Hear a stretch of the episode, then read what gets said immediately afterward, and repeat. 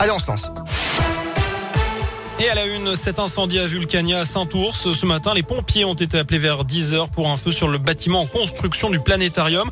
La structure menacée de s'effondrer il y a encore de cela quelques minutes. A priori, eh bien, ce bâtiment devrait tenir. L'intervention est en tout cas compliquée du fait de la structure du bâtiment. Aucun blessé n'est à déplorer d'après la montagne. Le planétarium devait être la grande nouveauté du parc Vulcania pour cette année 2022. Le projet est estimé à 11 millions d'euros.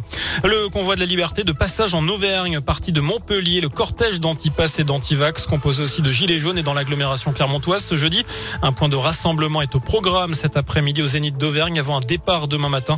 Les manifestants opposés aux mesures sanitaires en vigueur et à la hausse des prix des carburants ont prévu de rallier ce week-end Paris, mais le préfet de police leur a déjà interdit l'accès à la capitale.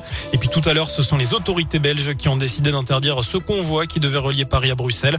C'est le convoi de la honte et de l'égoïsme qualificatif employé par Clément Bonne. C'est le secrétaire d'État chargé des affaires européennes. La manif des acteurs culturels également cet après-midi à Clermont devant la préfecture. Intermittents du spectacle et artistes se rappellent au bon souvenir du gouvernement quelques mois après avoir occupé la comédie de Clermont. Ils réclament plus de soutien de la part de l'État, notamment la prolongation de l'année blanche. On passe au sport. Auvergne-Rhône-Alpes, terrain de jeu des stars du cyclisme. Le double champion du monde Julien Alaphilippe, le TGV de Clermont Rémi Cavagna, mais aussi le Colombien Nairo Quintana ou l'Australien Ben O'Connor, quatrième du dernier Tour de France.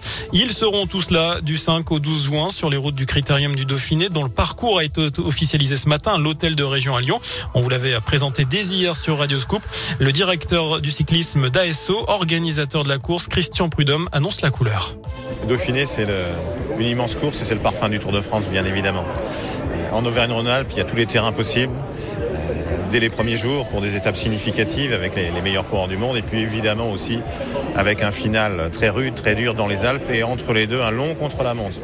On aura sans doute un duel entre euh, les rouleurs grimpeurs et les, purs grimpeurs dans ce condensé de montagne, quel critérium du Dauphiné, et ça, ça ne bouge pas. Voilà, vous retrouvez le parcours complet sur radioscoop.com et l'appli Radioscoop. En rugby, on connaît la composition du 15 de France pour affronter l'Irlande samedi après-midi au Stade de France. L'ailier de l'ASM, Damien Penaud, est reconduit à l'aile pour cette deuxième journée du tournoi Destination. Et puis en parlant de Clermont, la Ligue nationale de rugby a communiqué l'heure et la date du match en retard de top 14 entre les Auvergnats et Bordeaux. La rencontre devait se jouer le week-end dernier, mais il y avait des cas de Covid ah. à l'ASM. Ce sera finalement dimanche 13 mars à 21h05. Enfin, journée blanche pour l'équipe de France. Pas de nouvelles médailles aux Jeux Olympiques d'hiver à Pékin avec la déception d'Alexis Pinturo qui a chuté ce matin sur la manche de slalom du combiné. Les bilans sont plutôt rassurants avec une contusion simple de l'épaule. Pas de souci pour être au départ du géant euh, dimanche. Notez qu'il y a des chances de médaille demain avec le biathlon chez les filles. Le sprint 7,5 km. Voilà pour l'essentiel de l'actu. Merci.